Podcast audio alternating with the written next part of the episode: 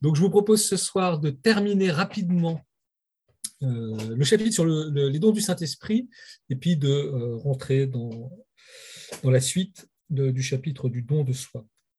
Comme ça fait longtemps qu'on ne s'est pas vu, peut-être que c'est un petit peu loin pour vous.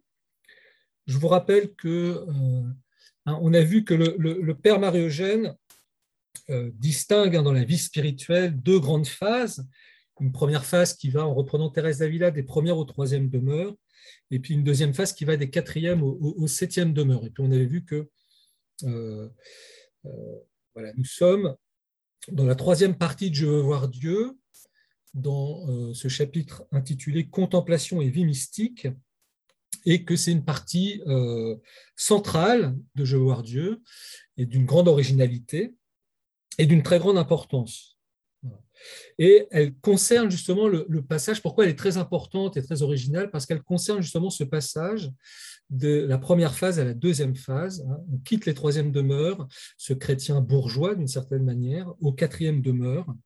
C'est le seuil de la vie mystique, comme on a, vu, c'est-à-dire le moment où l'eau de l'Esprit Saint, pour reprendre une expression de Thérèse d'Avila, commence à jaillir avec une nouvelle abondance hein, dans, les profondeurs de l'âme, de nos vies en utilisant un, symbole. Je reprends un, auteur, un commentateur de, de voir Dieu. On pourrait dire en fait qu'on passe de la basse tension à la haute tension. Voilà. Et donc, ce qui, caractérise la, vie mystique, hein, c'est une nouvelle intensité de foi, d'espérance et de charité hein, soutenue par l'Esprit Saint et qui est indépendante des phénomènes mystiques. Voilà, hein. On a vu que dans le chapitre des dons du Saint-Esprit, le Père Marie-Eugène nous demande de, distinguer ce qui est de distinguer l'expérience mystique de la, vie mystique. Alors, nous avons vu aussi voilà l'importance des dons du Saint-Esprit qui nous ont été donnés au baptême.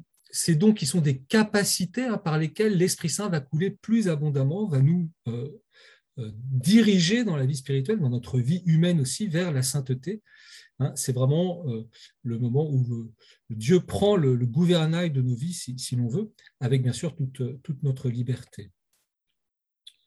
Alors, nous avions vu aussi, je reprends juste un, point important, que euh, une des, impressions hein, qui semble importante pour le Père Marie-Eugène de ces dons du Saint-Esprit, c'est l'expérience négative, vous savez, de l'action que Dieu fait en nous.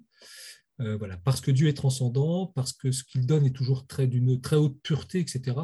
Souvent, le ressenti psychologique que nous en aurons, c'est une expérience contraire, négative. Alors, on s'en était arrêté au grand C. Je vais le, parcourir à, grands traits pour retourner juste un ou deux points. La première, en fait, qui résumera un peu tout ce que nous venons de dire, qui est un très beau texte que je lis avec vous. Euh, les dons du Saint-Esprit sont en notre âme des portes qui s'ouvrent sur l'infini et par lesquels nous arrive le grand souffle du large, ce souffle de l'esprit d'amour qui apporte la lumière et la vie.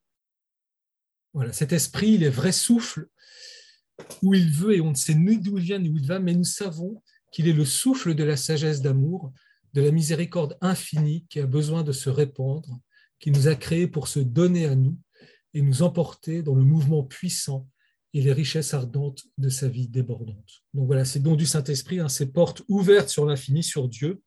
Eh bien, l'Esprit Saint a envie de la franchir, il a envie de, de nous retrouver, de venir en nous, pour nous apporter cette sagesse d'amour, cette miséricorde, cette lumière qu'il est. Voilà. Et puis ce sou, vous voyez, il est infiniment sage et infiniment puissant. Donc, euh, il, nous conduit avec sagesse. N'ayons pas peur de, nous abandonner euh, à lui. Pour la réalisation de ces dessins, voilà, de ces, dessins en nous, hein, donc de notre sainteté, de notre place dans l'Église, notre bonne volonté est trop lente et trop infirme. Alors, vous voyez, ce souffle divin, l'Esprit Saint va utiliser nos dons du Saint-Esprit, ces portes qui s'ouvrent devant lui. Il va s'y précipiter comme un torrent, comme un fleuve resserré, dit la Sainte Écriture, pour enrichir l'âme au-delà de tous ses mérites, de toutes ses exigences, de considérant que c'est besoin à lui de donner et de se répondre. On a vu que cette, euh, cette venue de l'Esprit Saint en nous par les dons du Saint-Esprit, c'est toujours l'œuvre de la miséricorde, donc c'est purement gratuit, et c'est au-delà de tout ce que nous pourrions mériter, voilà, de, tout, ce que nous pouvons faire, et, et d'où on verra l'utilisation de la pauvreté, comme ce qui attire Dieu. Par les dons du Saint-Esprit, puissance réceptive dont la capacité s'adapte à la puissance du souffle qu'ils reçoivent, voilà, Dieu va envahir l'âme et réalise le vouloir et le faire, perfectionnant les vertus, hein, les vertus théologales, de foi, d'expérience et, de charité, exerce son emprise progressivement ou d'un seul coup, suivant le mode et la mesure qu'il s'est fixé. Sainte Thérèse l'Enfant Jésus constate un jour que Dieu l'a prise et l'a posée là. Saint Paul avoue que c'est par la grâce de Dieu qu'il est ce qu'il est. C'est par ses portes ouvertes sur l'infini, par ses voiles hissées pour recueillir le souffle de l'Esprit, que la miséricorde toute puissante entre dans les âmes et en fait des prophètes et des amis de Dieu. Hein. vous voyez, ça reprend bien le, premier chapitre, hein, la sagesse d'amour qu'on avait vu. Mais encore faut-il que ces portes soient ouvertes sur l'infini par la confiance et ces voiles hissées par l'amour pour être gonflées par le vent du large. Vous voyez, les deux grandes attitudes qui nous sont demandées, eh bien déjà, c'est de, prendre connaissance de ces dons du Saint-Esprit. Et puis, on les développe par la confiance et par l'amour. Donc c'est très thérésien, Thérèse de l'Enfant Jésus. Hein. C'est par la confiance et par l'amour que l'on se laisse envahir par la miséricorde de Dieu. Oui, c'est pas autre chose. C'est pas des grandes œuvres, c'est pas des grands exploits. C'est la confiance et l'amour. Comment pourrait-elle l'être si l'âme ne connaît pas l'existence des dons du Saint-Esprit et ne soupçonne pas ce que Dieu peut faire par eux voilà, je passe rapidement le résultat que vous pourrez le lire. C'est très intéressant. Le Père Marie-Eugène dit qu'au premier temps de l'Église, quand on lit les actes des apôtres, par exemple, hein, on a l'impression que l'Esprit Saint se manifeste d'une manière très extraordinaire, par des puissances, des miracles qui sont faits par les apôtres, etc. Et puis, en fait, il dit qu'au fur et à mesure, l'Esprit Saint a paru se dissimuler progressivement dans les profondeurs de l'Église et des âmes. Il ne sort plus de cette obscurité que pour de rares manifestations extérieures. Alors, ce texte est écrit avant le, Concile Vatican II, et puis le, renouveau, hein, cette nouvelle Pentecôte qui a été appelée sur l'Église et sur le monde, et la naissance des communautés charismatiques. Donc, ça revient un peu, mais euh, euh, le, Père Marogène veut dire que cette discrétion de, l'Esprit Saint, hein, il dit il n'y a certainement pas de déclin pour sa puissance et son activité. Le changement n'atteint que ses modes d'agir. Donc même si, euh, par exemple, bah, nous, dans nos vies, on a l'impression qu'on n'a pas des expériences charismatiques extraordinaires de l'Esprit Saint, ce n'est pas pour ça qu'il n'agit pas en profondeur dans nos vies. Et comme dit le Père Marogène, il est toujours vivant en nous, prêt à se répandre, et nous possédons toujours ses dons pour recevoir son souffle. Hein. N'oublions jamais que par la grâce du baptême, le don des vertus théologales, de la foi, de l'espérance et de la charité nous ont été faites, ainsi que les dons du Saint-Esprit. On ne peut pas les perdre on ne peut que les faire grandir ou les étendre. Voyez Donc, on, doit croire hein, à la grâce de notre baptême. Hein. Et vous voyez que la vie mystique, c'est toujours, je reviens toujours à la même chose, parce que le Père Marie-Eugène y revenait toujours, ce n'est toujours que le développement de notre grâce baptismale. Voilà, donc je passe pour aller très vite à, la finale de ce texte qui va pouvoir nous introduire dans euh, la suite des chapitres. Voilà, c'est en gras, c'est très important. Vous voyez, partons du fait que la perfection est dans le règne parfait de Dieu en nous par l'Esprit Saint, donc du Saint-Esprit, sagesse d'amour, la science mystique est tout entière dans la solution de ce problème pratique. Vous voyez, c'est un problème pratique. Comment attirer le souffle de l'Esprit voilà. Comment attirer l'Esprit Saint pour qu'il vienne, à travers les dons du Saint-Esprit, nous enrichir, nous donner sa, miséricorde, sa vie, et comment ensuite se livrer et coopérer à son action envahissante?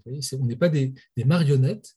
Donc, comment attirer l'Esprit Saint et comment ensuite coopérer avec lui à l'œuvre qu'il veut nous faire réaliser? Alors, il y, a, il y a un problème, puisque le Père Marogène dit certes, l'Esprit Saint est souverainement libre en ses dons, et rien ne saurait contraindre ou diminuer sa liberté divine. On l'a vu, hein, le souffle de l'esprit est le don de la miséricorde de Dieu. C'est toujours gratuit. Ce n'est pas l'homme qui veut ou qui court, comme dit Saint Paul, c'est Dieu. Alors vous voyez, on a besoin en même temps, c'est une nécessité de vivre au souffle de l'esprit pour être saint, et en même temps, cette action de l'Esprit Saint en nous, elle est souverainement euh, libre de la part de Dieu. Toutefois, dit le père Marie-Eugène, et c'est là sa grande originalité sûrement, il est des dispositions qui exercent sur sa miséricorde une attirance quasi irrésistible. Il en est d'autres qui l'exigent comme coopération active à son action. Donc, vous voyez, il y a des dispositions en nous qui vont d'une certaine manière attirer Dieu, ou pour le dire autrement, faire fondre Dieu.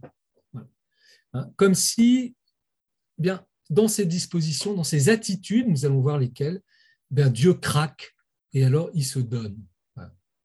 Et il y en a une autre, c'est une disposition qui va nous permettre de collaborer avec lui. Et c'est tout l'enseignement des maîtres du Carmel pour le Père Marie-Eugène qui euh, vont mettre en, en, relief ces dispositions et à préciser l'assaise adaptée à l'action de Dieu par les dons. Donc, vous voyez, toute la science spirituelle pour des maîtres du Carmel, pour le Père Marie-Eugène, c'est une science d'utilisation des dons du Saint-Esprit. Et donc, quelles vont être ces dispositions fondamentales qui vont l'attirer et qui vont nous permettre de collaborer avec l'Esprit Saint, de coopérer avec lui? Eh bien, le Père Marie-Eugène dit qu'il y, a trois dispositions qui sont à la base de cette ascèse. Donc, vous voyez, c'est une ascèse d'amour, c'est-à-dire comment correspondre aux dons du Saint-Esprit. Et ces dispositions correspondent à trois lois ou exigences de toute action de Dieu dans l'âme. Ces dispositions fondamentales qui commandent toute la coopération de l'âme et iront se perfectionnant à mesure que l'action divine se développera, eh bien, elles sont au nombre de trois. C'est le don de soi, l'humilité et le silence. Et je vous invite à, à plonger dans cette première disposition qui attire quasi irrésistiblement euh, Dieu et qui est le don de soi. Donc après la sagesse d'amour, après ce beau chapitre très important sur les dons du Saint-Esprit, nous allons voir maintenant ces trois dispositions de notre part qui attirent quasi irrésistiblement cet Esprit Saint dans notre vie. Et le premier, c'est euh, le don euh, de soi ce chapitre hein, sur le, don de soi, c'est euh, pas simplement un chapitre de Je veux voir Dieu. Euh, le don de soi, il est au cœur de la spiritualité du bienheureux Père Marie-Eugène de l'Enfant Jésus. Il nous en a, toujours parlé et c'est vraiment un chapitre central de Je veux voir Dieu. c'est un, des sommets. C'est un des chapitres les plus importants, si vous voulez, de euh, je veux voir Dieu. Et vous allez voir, il est euh, euh, magnifiquement bien construit. Alors je vous propose d'y rentrer. toujours cette phrase d'exergue hein, de, Thérèse. Quelle force renferme ce don Il ne peut manquer d'attirer, voyez, le Tout-Puissant à ne faire qu'un avec notre bassesse. Vous voyez cette attraction divine que, renferme hein, euh, le don euh, de soi. Euh, ce chapitre va comporter deux grandes parties. La première sur la nécessité et l'excellence du don de soi, et puis une deuxième grande partie qui s'appelle les qualités du don de soi vous verrez que euh, c'est un chapitre tissé de, références à l'écriture sainte euh, et aussi euh, encadré par Marie. C'est très très beau, vous allez voir, je vous donne un peu la description. c'est une contemplation du don de soi, en fait, de Jésus et de Marie, et souvent en contemplant le mystère de l'incarnation. Vous allez voir, il va s'ouvrir sur Marie, puis Jésus, et le, chapitre s'achèvera sur euh, Marie. Hein, Marie va être contemplée au début et à la fin. Hein, elle encadre le mystère de son Fils, qui est toujours euh, au centre. je pense qu'on va, on va le lire et vous allez voir, il y a des affirmations centrales. Au témoignage de Sainte Thérèse, hein, toute la 16 qui est proposé dans le chemin de la perfection, donc c'est un des ouvrages de Thérèse d'Avila, se réalise dans la réalisation parfaite du don de soi. Donc une assesse de réponse, un assesse de don, d'amour, c'est-à-dire face au don de Dieu, l'ascèse que nous avons à faire, hein, l'exercice, si vous voulez, euh, la, pratique que nous avons à mettre en œuvre, euh, c'est euh, de nous donner. Tous les conseils que je vous ai donnés dans ce livre écrit-elle n'ont qu'un but, celui de vous amener à vous livrer complètement au Créateur, à lui remettre votre volonté et à vous détacher des créatures. C'est-à-dire à, non pas à ignorer les créatures, mais à, remettre tout dans l'ordre. Par là, en effet, nous nous disposons à arriver promptement au terme de notre course et à boire l'eau vive de la source dont nous avons parlé. L'eau vive, hein, pour Thérèse Avila, c'est une image de l'Esprit Saint, c'est une image de la, personne du Saint-Esprit. Si nous n'abandonnons pas complètement notre volonté au Seigneur pour qu'il prenne lui-même soin de tous nos intérêts, il ne nous laissera jamais boire à cette fontaine. Cette relation étroite entre la contemplation et les dons de soi est maintes fois affirmée par la Sainte aux premières grâces contemplatives, l'âme doit répondre par ce don complet, sinon ces grâces ne seront renouvelées que d'une façon passagère. Je laisse le texte, mais que de réticence et de lenteur dans la réalisation de ce don de soi qui doit être absolu pour attirer les dons pléniers de Dieu. Alors j'aime bien ce petit texte de Thérèse. nous sommes si lents à faire à Dieu le don absolu de nous-mêmes que nous n'en finissons plus de nous préparer à cette grâce. Il nous semble que nous donnons tout à Dieu Or, nous ne lui offrons que les revenus et les fruits, tandis que nous gardons pour nous le fond et la propriété. Pardon, comme si on n'arrêtait pas de se reprendre, voyez, ou alors on offre juste le fruit, mais on garde quelque chose. Telle est la vérité pratique qui réclame notre attention et nos réflexions. Nous n'en finissons jamais de faire à Dieu le don absolu de nous-mêmes. Aussi, il ne nous donne pas tout d'un coup. Il ne nous donne pas tout d'un coup un seul, un tel trésor. Donc, maintenant, le Père Marogène va, vous voyez, le, le, mouvement, c'est Dieu se donne à la mesure de notre don, d'une certaine manière. Ce don de nous-mêmes étant déjà une réponse au don de Dieu. C'est pourquoi le Père Marogène va rentrer dans. il veut montrer la nécessité et l'excellence euh, du don de soi. Alors, le premier motif de la nécessité du son de soi, il est affirmé par Thérèse, c'est celui-là, Dieu ne force pas notre volonté. Il prend ce que nous lui donnons. Mais il ne se donne pas complètement tant que nous ne sommes pas donnés à lui d'une manière absolue. Voilà un fait certain. Comme cette vérité est extrêmement importante, je ne saurais trop vous la rappeler. Le Seigneur ne peut agir librement de l'âme que quand il la trouve dégagée de toute créature et tout à lui. Sans cela, je ne sais comment il le pourrait, lui qui est si ami de l'ordre. En fait, nous allons voir, je vous donne quelques clés déjà, ce que veut simplement dire le, Père Marie-Eugène, c'est que Dieu nous a créés libres, que Dieu respecte notre liberté, et il nous appelle librement à coopérer à son œuvre de salut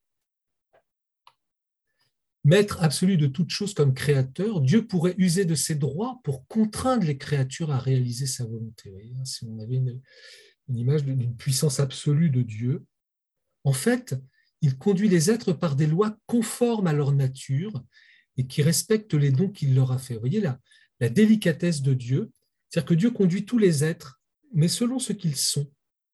Alors bien sûr, le mouvement du soleil, des étoiles, le lapin, euh, Dieu ne leur demande pas leur consentement pour briller ou pour manger des carottes.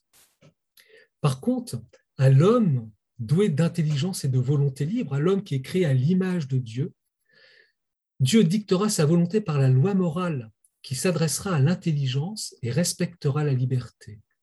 C'est-à-dire que Dieu nous, fait connaître ce qu'il veut. Ça, c'est notre intelligence, si vous voulez.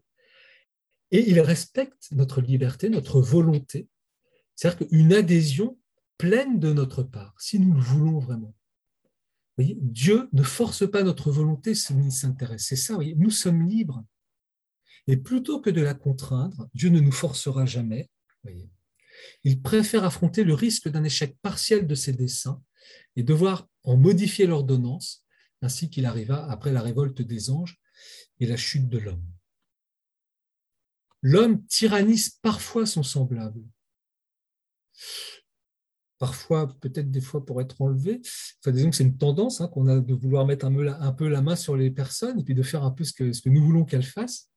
Dieu, notre Maître souverain, exalte la valeur et la puissance des facultés qu'il a mises en notre nature, et notamment notre intelligence et notre volonté. La part qu'il laisse à leur action dans ses dessins les plus sublimes est si importante que nous en sommes déconcertés lorsqu'elle se découvre à nous. Veux-tu? Le veux-tu? La coopération libre de l'homme sera en effet une condition nécessaire de la réalisation des décrets éternels de la miséricorde divine. Vous voyez comment Dieu euh, euh, nous, respecte. Et alors c'est là que le Père Marie-Eugène va se pencher sur l'incarnation de Jésus, sur ce moment de l'incarnation, et qu'il va contempler Marie d'abord, parce que c'est euh, peut-être l'acte où, est manifesté voyez, le don de soi et l'acte, la réponse la plus libre qu'une créature est donnée, et sa coopération la plus totale à l'œuvre, au dessein de Dieu. C'est ainsi qu'avant de réaliser l'incarnation de son Verbe, le premier anneau de la chaîne admirable des mystères chrétiens, Dieu veut s'assurer le consentement de celle qu'il a choisie comme coopératrice. il a choisi Marie, il l'a fait immaculée conception, mais cela ne suffit pas à Dieu. Il veut aussi qu'elle consente dans un acte libre. Il dépêche l'archange Gabriel pour lui proposer la mission qu'il a prévue pour elle. Ces décrets ne se réaliseront qu'avec son consentement. Le ciel écoute et attend, suspendu aux lèvres de la Vierge. Ça, c'est une, phrase aussi que le Père Marie-Eugène emprunte à un très beau sermon de Saint Bernard de Clairvaux. Mais voyez jusqu'où va la, délicatesse de Dieu, du respect de, sa, créature. Il veut coopérer avec l'homme pour le salut. Il aurait pu nous sauver d'une autre manière, mais il veut le faire avec la coopération de, l'homme. Eh bien, il est suspendu au oui de Marie. Il tressaille de joie. Ça, c'est la contemplation du Père Marie-Eugène, parce que ce n'est pas marqué dans l'Évangile. Il tressaille de joie en recueillant le fiat de Marie je consens, j'ai confiance, qu'il soit fait selon ta parole, qui est le fiat de l'humanité à l'emprise de la divinité dans l'union hypostatique.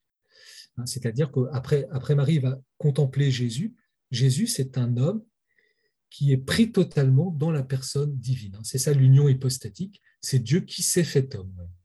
Hein, c'est une humanité qui est en hypostasie, qui est devenue Dieu et qui fait de Marie la coopératrice de Dieu.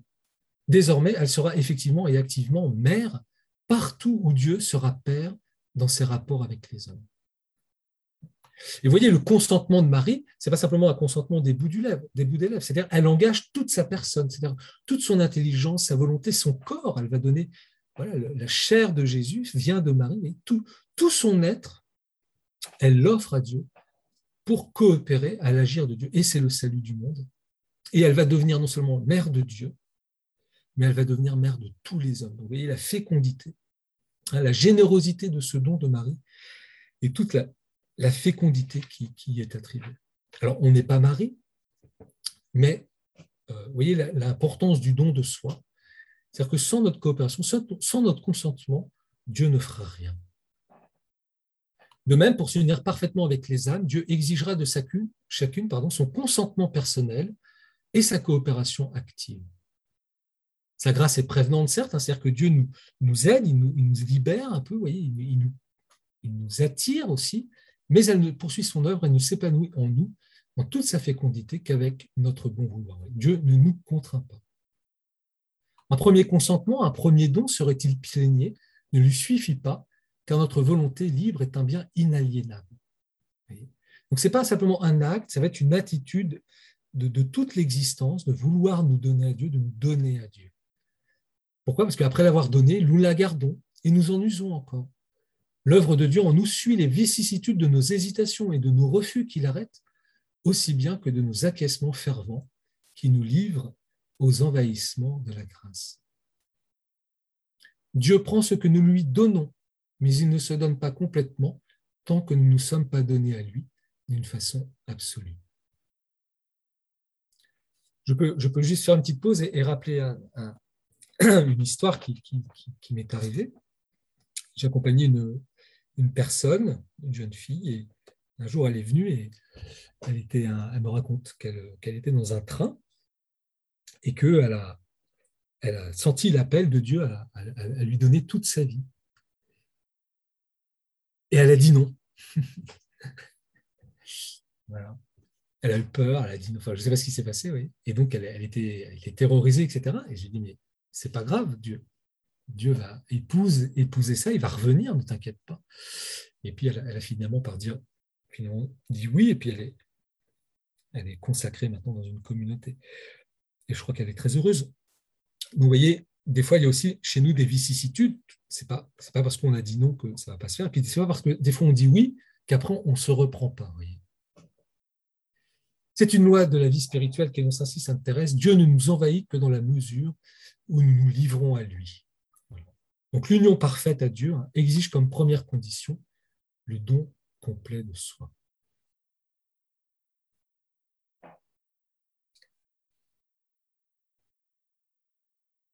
Ce don total de soi, va nous dire le Père Marie-Eugène, voyez, c'est euh, un acte d'amour. C'est même le, plus grand acte d'amour euh, de la charité. C'est ce qui va nous, expliquer maintenant. C'est-à-dire, c'est pas, vous voyez, on est loin de la contrainte, on est loin d'une conception de la liberté comme on l'entend aussi généralement. Comme il le dit, vous voyez, le don de soi est un besoin de l'amour et son acte le plus parfait. Euh, je pense que beaucoup de nous le vivons d'une manière positive, plus ou moins positive, plus ou moins négative, vous voyez, mais nous avons trouvé notre joie à, nous donner à quelqu'un dans le mariage, à nous donner à Dieu dans la vie consacrée, où nous, ressentons, nous, ce besoin de, nous donner aux autres à travers notre métier, notre travail, où nous souffrons justement parfois de, ne pas avoir euh, cette capacité de pouvoir nous donner à quelqu'un d'autre et de recevoir le don d'un autre. Hein, donc, le don de soi, ce n'est pas un arrachement de soi, c'est l'accomplissement de ce que nous portons au plus profond de nous-mêmes, qui est d'aimer et de vouloir aimer. Et aimer, c'est se donner. Pourquoi? Parce que l'amour, c'est, pour reprendre encore, on revoit oui, cette expression du Père Margène, ce bien diffusif de lui-même. Il tend à cette perte de lui-même en celui qu'il aime. Hein? La liberté, c'est de, de consentir à, à, être aimé, à se laisser aimer, c'est consentir aussi à s'abandonner à l'autre. Et cet amour, il trouve sa satisfaction et sa plénitude alors cela, le Père Marogène, vous voyez, euh, on, va, décoller un peu en théologie, en mystique, il, va, le trouve en Dieu lui-même. Voyez, Dieu trouve son bonheur infini. comprenons le Père, dans la génération du Verbe qu'il exprime parfaitement. Hein, donc Dieu donne, le Père donne tout ce qu'il est, et ce don de lui-même, c'est le Fils et cet amour qu'a reçu le Fils, il le rend au Père. Voyez, et, cette, circulation d'amour entre eux, ben c'est encore une personne divine, c'est l'Esprit Saint. Voyez. Et dans cette spiration d'amour, donc ce, reflux de l'amour du Fils et du Père, du, Père pour le, Fils pour le Père, pardon, eh bien, euh, il y a l'Esprit Saint dans lequel il passe complètement, voyez, le Fils. Eh bien, la charité qui est en nous, elle trouve elle aussi sa plénitude et sa perfection lorsqu'ayant tout conquis en nous, elle peut tout emporter vers Dieu dans son mouvement filial vers le Père. On a vu la grâce, hein. c'est une grâce filiale que nous avons reçue. Ce double mouvement, hein, ce mouvement de, d'aller vers le Père, de se donner au Père et puis de se donner aux autres. C'est l'Église. Eh bien, c'est ça que comporte notre amour de charité, mais déjà notre amour naturel. Toutes nos puissances d'aimer, elles sont faites pour nous donner à quelqu'un, par amour. Ce don complet, est l'acte le plus parfait qu'elle puisse faire. Alors, quelques petits noms. Oui, voilà, la purification complète. Alexandre déclare être attaché à la profession perpétuelle du religieux n'est pas un privilège, une sorte d'indulgence plénière dont serait favorisé cet acte si important. Elle est l'effet normal de cette charité parfaite qui couvre la multitude des péchés et qui inspire cette consécration radicale et solennelle qui est la profession perpétuelle. Donc il prend l'exemple de la perfection perpétuelle, ouais, comme, hein, de, se donner entièrement à Dieu. Ça ne veut pas dire que tout est réalisé à ce moment-là, hein, mais il y a la volonté que tout notre être appartienne à Dieu. Mais regardez ce que dit euh, le Père Marogène. Tout don complet, fait avec la même ferveur d'amour, purifie l'âme de la même façon. Donc ce don complet de nous-mêmes dans le mariage, dans la vocation au mariage, dans la vocation à la vie consacrée, dans, ce désir de nous donner totalement à Dieu aujourd'hui, alors que je ne sais pas encore ma vocation, que je n'ai pas trouvé, etc., eh bien, nous unit à Dieu, nous fait coopérer à l'œuvre de Dieu. Et voyez cette petite phrase du Père Marien qui est bien, nous sommes tentés parfois de chercher parmi les formules les plus poétiques ou dans les sentiments les plus délicats l'expression de l'amour parfait, on peut en écrire des poèmes, on peut en avoir des expressions euh, exaltées du don de soi, de l'amour. Et le Père Marugène dit, bah, c'est le don de nous-mêmes, complet et sincère, qui nous offre cette expression la plus simple et la plus haute. Le père et la mère de famille hein, qui se donnent totalement pour euh, l'éducation de leurs enfants, dans le travail, pour amener de quoi manger, la délicatesse entre eux, etc. Vous voyez, c'est des choses très cachées, c'est pas très poétique, c'est pas très exalté, mais si le don est là, eh bien, euh, l'œuvre se réalise, Dieu est là. vous voyez, c'est l'œuvre la plus parfaite de l'amour, c'est le don de soi. Et puis ce don de nous-mêmes, c'est aussi le sacrifice le plus parfait que nous puissions euh, offrir à Dieu. Alors là, il va y avoir beaucoup de termes comme oblation, sacrifice, etc. Mais euh, je vous donne tout de suite la, la, clé de lecture pour le Père Marie-Eugène, et il va nous redonner le sens exact de ce qu'est le, sacrifice tel que nous l'entendons dans, la foi chrétienne, ou l'oblation, ou l'immolation. C'est en fait l'offrande amoureuse et libre de notre personne à Dieu. Donc le sacrifice, acte religieux par excellence, qui seul reconnaît le souverain domaine de Dieu et fournit une réparation pour le péché, comporte l'oblation d'une victime suivie habituellement d'une immolation. C'est ce qu'on va voyez dans, l'Ancien Testament, hein, pour, pour se réconcilier avec Dieu, le juif montait au temple et puis offrait une victime, un animal, etc. signe de son repentir, signe de son offrande, de son don de, don de lui-même. Et puis vous savez que l'animal était brûlé, etc. Donc complètement euh, euh, immolé. C'est un holocauste, en fait, ce qu'on appelle. L'oblation, hein, donc, l'oblation, c'est vraiment l'offrande amoureuse et libre hein, de la personne. C'est le seul acte essentiel du sacrifice. Donc, sacrifice, c'est ça aussi. Le sacrifice, c'est l'oblation, c'est se donner, en fait. sacrifice, c'est pas se mutiler, c'est pas se tuer ou, euh, euh, renoncer à quelque chose, d'abord, ça peut entraîner cela, mais ce qui est premier d'abord, c'est l'offrande amoureuse et libre de nous-mêmes. L'oblation livre la victime à Dieu, la fait sienne et lui permet d'en disposer comme il le désire, soit pour l'immoler, soit pour l'utiliser à d'autres fins. C'est cette oblation que réalise le don de soi, qui offre à Dieu ce que nous avons et ce que nous sommes. Mais vous voyez, librement et par amour, acceptant d'avance toutes ses volontés et son bon plaisir le bon plaisir de Dieu, il, est toute sagesse. En offrant pour le présent et pour l'avenir les facultés d'intelligence et de volonté, qui sont les plus hautes et les plus spécifiquement humaines, l'homme fait l'oblation la plus excellemment humaine, la plus grande parmi celles qui sont en son pouvoir et la plus agréable à Dieu. A Dieu qui est amour, qui a soif de se donner, voyez, eh bien, il trouve sa joie à se donner. Et de notre côté, voyez, le don de nous-mêmes, l'oblation de nous-mêmes, le sacrifice de nous-mêmes, c'est quoi? C'est cette, réponse à l'amour de Dieu qui se donne en nous donnant à notre tour à lui. Quand un homme et une femme se, lient par les liens du mariage, eh c'est une oblation. Ils, voyez, ils font le sacrifice d'eux-mêmes, mais, mais ils le font avec, vous voyez, parce que c'est libre et parce que c'est amoureux, eh ils le font avec joie. L'obéissance, citation de la Bible, hein, est meilleure que le sacrifice, euh, en ce sens du sacrifice, voyez, d'abandonner de, quelque chose d'autres, enseigne l'Esprit Saint, comparant l'oblation que l'obéissance impose à l'immolation sanglante des victimes de l'ancienne loi. Vous voyez, nous maintenant, aujourd'hui, on, massacre, on ne tue plus des animaux, on n'offre plus des animaux, etc. Mais notre le sacrifice, vous voyez, c'est un sacrifice spirituel intérieur, c'est notre obéissance, c'est-à-dire le don libre de nous-mêmes.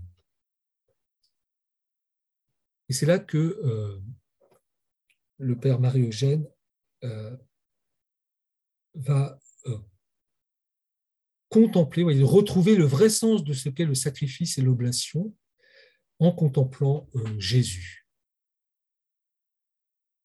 Par le prophète Malachie, Dieu disait aussi, Mon bon plaisir n'est pas avec vous, dit le Seigneur des armées, et je n'accepterai plus d'offrande de votre main, car de l'Orient à l'Occident, mon nom est grand parmi les nations. Parce que des fois, bah, voyez, l'offrande matérielle qui était faite ne correspondait pas à l'attitude du cœur. Voyez. Et puis, ça ne suffit pas. Ce que, ce que Dieu veut, ce n'est pas un, veau ou un taureau égorgé. Ce qu'il veut, c'est un cœur contrit, et qui se donne, qui aime. En tout lieu, une victime pure m'est offerte et immolée, parce que mon nom est grand parmi les nations, dit le Seigneur des armées. Donc, vous voyez, à travers ce texte de Malachie, on a toujours vu une préfiguration de cette victime pure qui va être Jésus, qui va se donner entièrement, qui va réaliser tous les sacrifices de l'Ancien Testament et dans lequel, par lequel, avec la grâce de notre baptême, nous allons entrer dedans. Et Dieu témoignait ainsi de son impatience de voir enfin les figures céder à la réalité.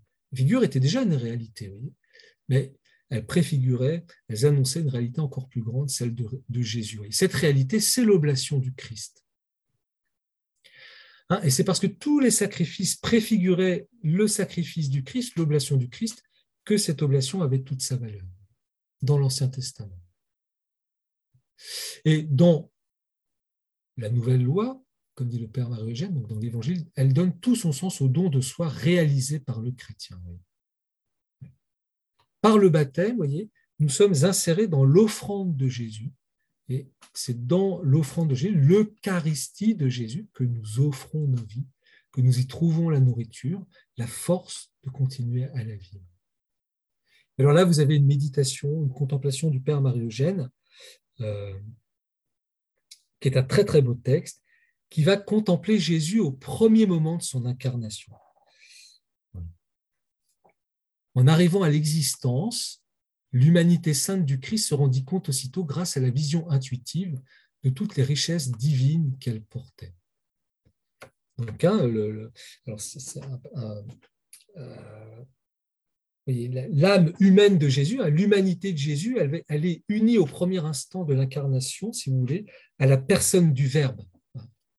Hein, euh, Jésus-Christ, c'est la personne divine euh, du Verbe, qui a pris une humanité. Mais cette humanité, dès le premier instant, elle se rend compte de toutes les richesses qu'elle reçoit. Et dès le premier instant de son existence, elle va être remplie de l'Esprit Saint, qui lui communique à elle non pas la foi, si vous voulez, mais euh, la vision béatifique. C'est ce qu'il dit. Hein. En arrivant à l'existence, l'humanité sainte du Christ se rendit compte aussitôt, grâce à la vision intuitive, de toutes les richesses divines qu'elle portait. pourquoi? Parce que Jésus, ce n'est pas une personne humaine, c'est une personne divine, cet homme. Et donc, Jésus n'a pas la foi, si vous voulez, mais il a une richesse incomparable qui est, comme il est Dieu, il, a la, ce qu'on appelle la vision intuitive. Cette humanité, bah, elle découvre à travers cette vision les admirables perfections de sa nature humaine formée par l'Esprit Saint dans le sein de la Vierge, la vie débordante de chacune de ses facultés et l'harmonieux équilibre de ce complexe humain à nul autre comparable. C'est-à-dire que l'humanité de Jésus se rend compte. Voilà, c'est totalement gratuit, vous voyez, c'est l'œuvre de Dieu, il il est Dieu en fait. Le Christ voit directement face à face la nature divine qui habite corporellement en lui, et loin de son onction suave et forte qui l'écrase et le soulève, le sanctifie et le béatifie il découvre l'union hypostatique qui le fait subsister dans la deuxième personne de la Sainte Trinité et il y rive indissolublement. Donc, vous voyez, le don qui a été fait à cette humanité, c'est que l'humanité de Jésus, elle est unie, mais dans les profondeurs incalculables, vous voyez, à une personne divine. Vous voyez le don qui lui a été fait. Et elle ne perd rien de son, elle ne perd rien de son humanité. Et dans la même lumière de vision directe, le Christ découvre aussi le plan de Dieu sur lui par le sacrifice du calvaire. Donc, vous voyez, premier moment de, l'humanité de Jésus, et puis euh, son acte euh, de, rédempteur euh, accompli, qui sera le sacrifice du calvaire. Il est appelé à unir tout ce que le péché a séparé, et il doit devenir une source inépuisable de grâce pour l'humanité générée. Donc vous voyez la coopération de l'humanité de Jésus au salut du monde. il est le sauveur, il est le médiateur, il est celui qui va nous libérer du péché et ramener toute cette humanité vers le Père. Vous voyez, ces richesses et cette mission incomparable qui se découvre au premier regard du Christ Jésus ont été données à son humanité sainte tout à fait gratuitement, sans aucun mérite antécédent, puisqu'il n'existait pas et qu'elle n'a jamais existé que prise par le Verbe. Il ne faut pas imaginer une humanité comme ça de Jésus qui a vécu. Non, au premier instant, cette humanité, elle est rivée au Verbe. Et du coup, vous voyez, euh, euh, que, veut dire le Père Marie-Eugène? C'est que le premier mouvement de l'âme humaine de Jésus, hein, eh bien, euh, ça va être de se donner. Quel sera le premier mouvement de son âme, sous le poids suave et béatifiant de la lumière et de l'onction divine? Le psalmisme l'a noté et l'apôtre Saint Paul l'a souligné dans l'épître aux Hébreux. Le Christ, en entrant dans ce monde, premier mouvement de l'incarnation, a dit Parce que vous n'avez voulu ni sacrifice ni oblation, sacrifice de l'Ancien Testament, vous m'avez formé un corps. Et c'est effectivement, c'est par le corps, donc c'est par l'humanité, c'est cette humanité qui va être le grand sacrifice, la grande oblation, mais c'est-à-dire un acte libre hein, et intelligent de cette humanité qui va s'unir complètement à la volonté divine et se donner pour chacun de nous, hein, pour le salut du monde entier. Vous n'avez plus eu pour agréable ni holocauste, ni sacrifice pour le péché. Alors j'ai dit, me voici. Car il est question de moi dans le rouleau de la Bible, je viens, ô Dieu, pour faire votre volonté. Vous voyez, ce que veut manifester le Père Marie-Eugène, c'est ça. Le Christ, en ce premier geste de son humanité, s'offre en oblation à son Père. C'est-à-dire que, alors ça c'est unique pour le Christ, vous voyez, mais toute la vie de Jésus, de son premier acte au dernier, n'est qu'un don complet de lui-même. C'est ce qu'il dit après, vous voyez. Ce don complet de lui-même est une adhésion amoureuse à l'emprise du Verbe et au dessein de Dieu qu'il a créé pour, ce, le sacrifice. Par l'oblation, c'est le sacrifice du calvaire qui commence. Vous voyez. Dès ce moment, Jésus est prêtre et victime et la rédemption s'opère. Donc, petite parenthèse, vous voyez, tous les actes de Jésus, de la vie terrestre de Jésus, sont des actes sauveurs. Hein, le, sacrifice du calvaire, la mort sur la croix de Jésus, n'est que l'acte ultime de ce don qui a été permanent tout au long de sa vie. Et donc, Jésus, petit enfant, il, est déjà sauveur. Tout acte qu'il fait, en se brossant les dents, tout ce qu'il faisait, tous ces actes que nous voyons dans les, évangiles quand nous les lisons sont déjà des actes sauveurs. et donc, vous voyez le lien entre l'incarnation hein, que fait le, Père Marie-Eugène et la rédemption, où Jésus va apporter toute la, liberté, l'intelligence de son humanité qui aura été développée, hein, qui va se développer normalement comme, comme tout enfant, comme, comme toute humanité. Mais euh, l'incarnation ce que nous fêtons à Noël, c'est le premier acte rédempteur déjà de Jésus. Cette oblation n'est pas un acte isolé, voyez, c'est ça qui est très important pour Père Roger, c'est une disposition foncière de l'âme du Christ, Jésus, aussi constante que l'emprise du Verbe et aussi actuelle que l'union à la volonté divine qui règle tous ses gestes. La vie de Jésus, ça a été une vie d'offrande continuelle, d'offrande amoureuse à son Père pour réaliser son œuvre. Dans cette, et dans cette offrande continuelle de lui-même, Jésus trouve sa nourriture. Hein, c'est l'affirmation qu'il fait aux apôtres dans l'évangile de Saint Jean. J'ai quelque chose à manger que vous ne connaissez pas. Ma nourriture est de faire la volonté de celui qui m'a envoyé et d'accomplir son œuvre.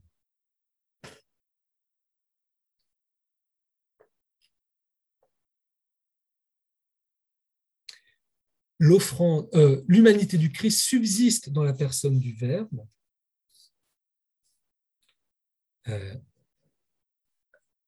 si elle s'en séparait par un péché, elle tomberait dans le néant. Mais non, cela n'est pas possible. L'union est indissoluble et partant, l'impeccabilité du Christ est absolue. Donc, vous voyez, là aussi, une autre, ce nous fait comprendre, vous voyez ce que c'est que l'union hypostatique, le fait que Dieu s'est fait homme, voyez, c'est cette humanité qui est unie à Dieu, qui est Dieu, elle est impeccable, elle ne peut pas pécher, parce qu'elle est en acte continuel de don. Elle, a toujours fait la volonté de Dieu, alors que le, péché original, on a vu, c'est la séparation de Dieu. Hein, mais cette humanité, elle subsiste dans le Verbe, elle n'est pas détruite, elle est, pleinement humaine. C'est bien en lui qu'elle trouve sa vie et réellement, la volonté humaine du Christ vit spirituellement de son adhésion à la volonté divine.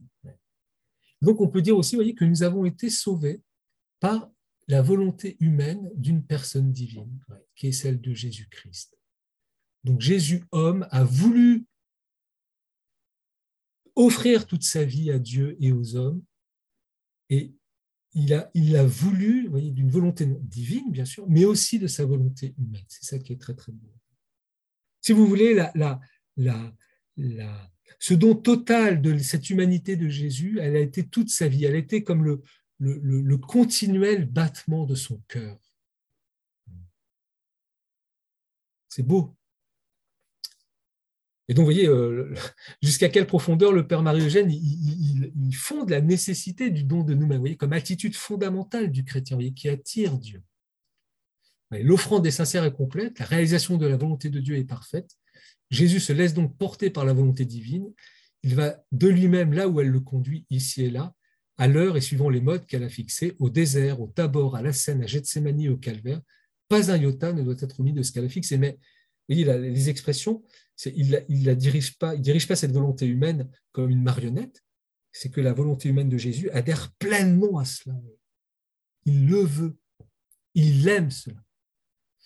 L'œuvre terminée, il veut constater lui-même qu'il en est bien ainsi. Donc, vous voyez, on est parti du premier mouvement de la vie de Jésus, l'incarnation, et maintenant on se retrouve à, la, à la fin de la vie de Jésus, au sommet de la vie de Jésus, du haut de la croix, il jette son regard sur le rouleau des décrets divins où Dieu, par la main des prophètes, a fixé le détail des gestes de son Christ, oui, tout a été réalisé, Jésus le constate et le fait remarquer. Jésus, ayant pris le vinaigre, dit Tout est consommé, hein, tout est accompli, et la tête inclinée, il rendit l'esprit. Alors, cette très belle phrase du Père Marie-Eugène Toute la vie du Christ Jésus est enclose entre deux regards sur le livre des décrets divins qui le concernent. Et ces deux regards, c'est le don de lui-même. Entre l'oblation silencieuse du début, qui a découvert le regard pénétrant du prophète, et la consommation de la fin, relatée par l'évangéliste, il n'y a place que pour une offrande continuelle et un don complet de lui-même à la volonté de Dieu. Ce don de soi, qui fait parfaite l'obéissance du Christ Jésus, opère notre rédemption et devient le principe de sa gloire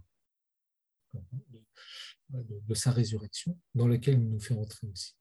Il s'est fait obéissant, souligne l'apôtre, jusqu'à la mort de la croix, à cause de quoi Dieu l'a exalté en lui donnant un nom au-dessus de tout nom, pour qu'au nom de Jésus, tout genou fléchisse, au ciel, sur la terre et dans les enfers. Alors, c'est dans cette lumière hein, de l'oblation du Christ, hein, donc ce don de lui-même amoureux et libre, qu'il faut placer le don de soi pour en comprendre la nécessité et la fécondité. Ce que nous avons dit jusqu'à présent ne sont que vérités éparses qui s'harmonisent sous cette lumière et trouvent une nouvelle force.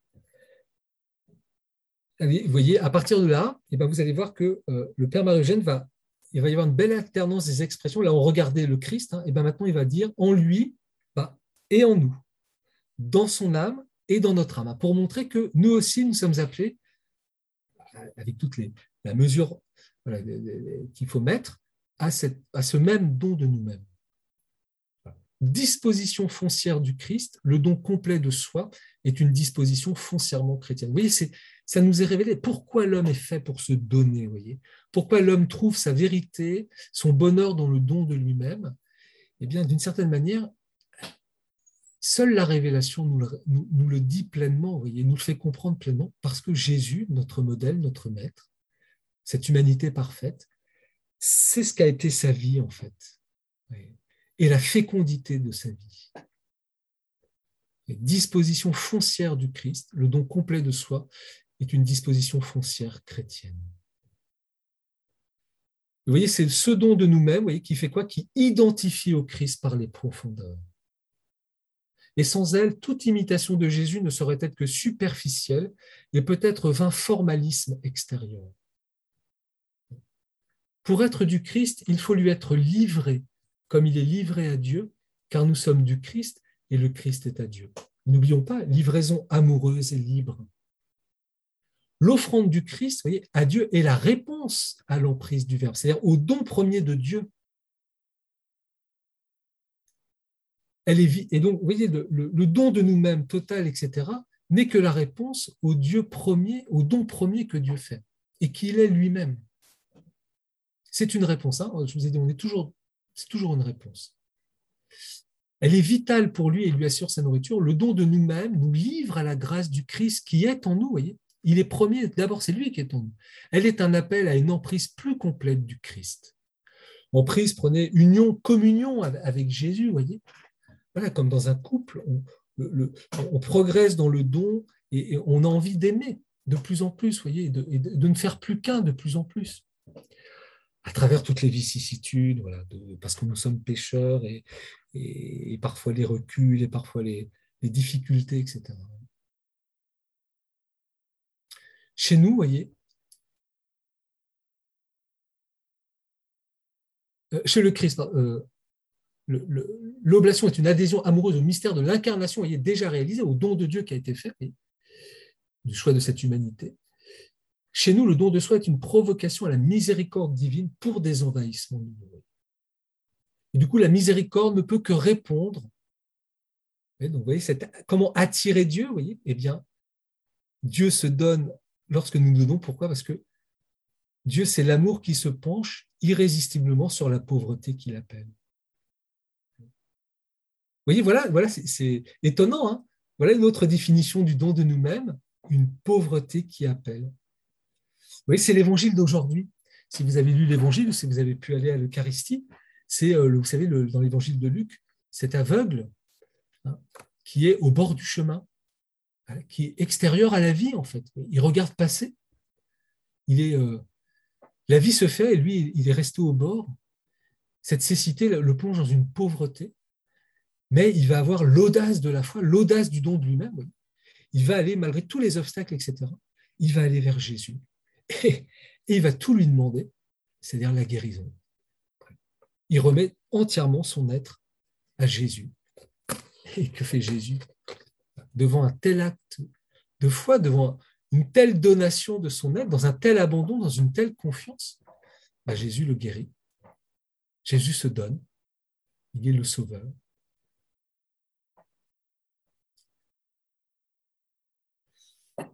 L'oblation du Christ, le livre aux volontés divines et spécialement au sacrifice du calvaire. Hein. Donc cette volonté humaine de Jésus qui s'est donnée totalement, hein, ça, accomplit le salut de l'humanité, hein, le sacrifice du calvaire.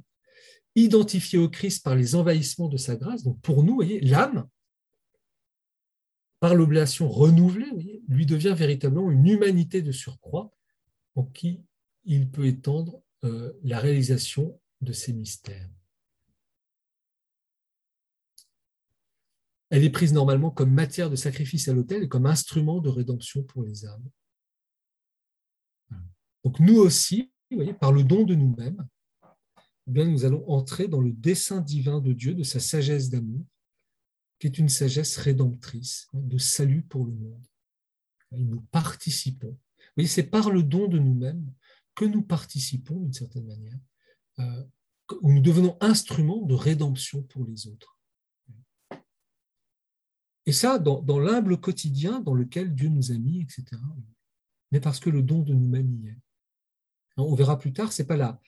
C'est pas les œuvres qui comptent, c'est l'intensité que nous mettons à faire toute chose, le don de nous-mêmes que nous mettons dans toute chose qui, qui donne la valeur euh, de notre oblation, de notre sacrifice. Hein, le don de nous-mêmes, le don de soi qui nous unit au Christ nous fait entrer dans les états du Christ et participer intimement à ces mystères. L'introduit dans les profondeurs du mystère de la rédemption et du mystère de l'Église. Voyez, donc, par le don de nous-mêmes, en nous livrant de plus en plus au Christ, nous allons rentrer vraiment dans les profondeurs de la, volonté de Jésus, de ce qu'il porte et, dans le, et dans le mystère de ce qu'est l'Église, dans une très grande profondeur. Et donc, vous voyez, ce n'est pas simplement d'être évêque ou prêtre ou, ou pape, etc., qui compte, mais tout chrétien par sa grâce baptismale qui se donne va entrer dans ces profondeurs du Christ, l'intimité de Jésus, et comprendre aussi et vivre dans, les profondeurs ce mystère de l'Église qui est de rassembler dans l'unité les enfants de Dieu dispersés.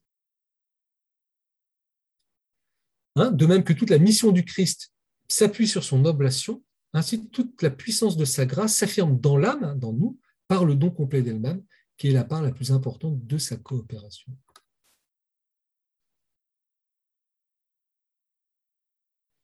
Dans le chemin de la perfection, Sainte Thérèse souligne ces effets d'union et d'identification provoqués par le don de soi, hein, l'imitation du Christ. Vous voyez, ce n'est pas une imitation euh, extérieure, comme disait le Père Marogène, c'est vraiment pas ce qu'il y a de plus grand en nous, c'est le don de soi, la remise de notre être. Plus le Seigneur voit que le don de lui-même se manifeste, non seulement par des paroles, de compliments, mais par des œuvres, plus aussi il nous approche de lui et élève notre âme au-dessus des choses de ce monde et d'elle-même, afin de la préparer aux plus grandes faveurs. Il ne cesse jamais de la récompenser de ce don en cette vie, tant il l'a en estime. Il la compte de telle grâce qu'elle ne sait plus que lui demander. Sa majesté, en effet, ne se lasse point de donner. Dieu commence à montrer à l'âme tant d'amitié que non seulement il lui rend sa volonté, mais il lui donne en même temps la sienne propre. Dès lors qu'il la traite ainsi, il prend plaisir à voir ces deux volontés commandées, pour ainsi dire, à tour de rôle. Vous vous, rendez compte ce que dit Thérèse d'Avila? C'est incroyable, c'est magnifique, voyez c'est tellement, ce don de nous-mêmes, c'est tellement une, mise à égalité, voyez, avec Dieu, je me donne à Dieu, Dieu se donne à moi, que, eh bien, je fais la volonté de Dieu, mais Dieu fait aussi ma volonté. Puisqu'il donne sa volonté à Thérèse, à l'âme qui s'est donnée à lui. Je crois que c'est Thérèse de l'Enfant Jésus hein, qui, dit à un certain moment, d'une manière, voilà, ça peut paraître tout bête, tout simple, mais elle dit, je, je, n'ose pas demander certaines choses à Dieu parce que, parce que je, sens qu'il ne peut rien me refuser. Oui, c'est incroyable. Voyez Donc, et puis ça fait sortir une conception peut-être du don de soi ou du sacré, de l'oblation, voyez, euh, comme quelque chose de un sacrifice, enfin où on va, se perdre, où, où c'est fini le bonheur, où, où, Dieu est une sorte d'être arbitraire qui, réclame, voyez, ou vengeur, etc. vous voyez, c'est non, deux êtres qui se donnent l'un à l'autre, qui échangent leur liberté, leur volonté, à tel point que euh, eh l'âme sainte peut même commander à Dieu.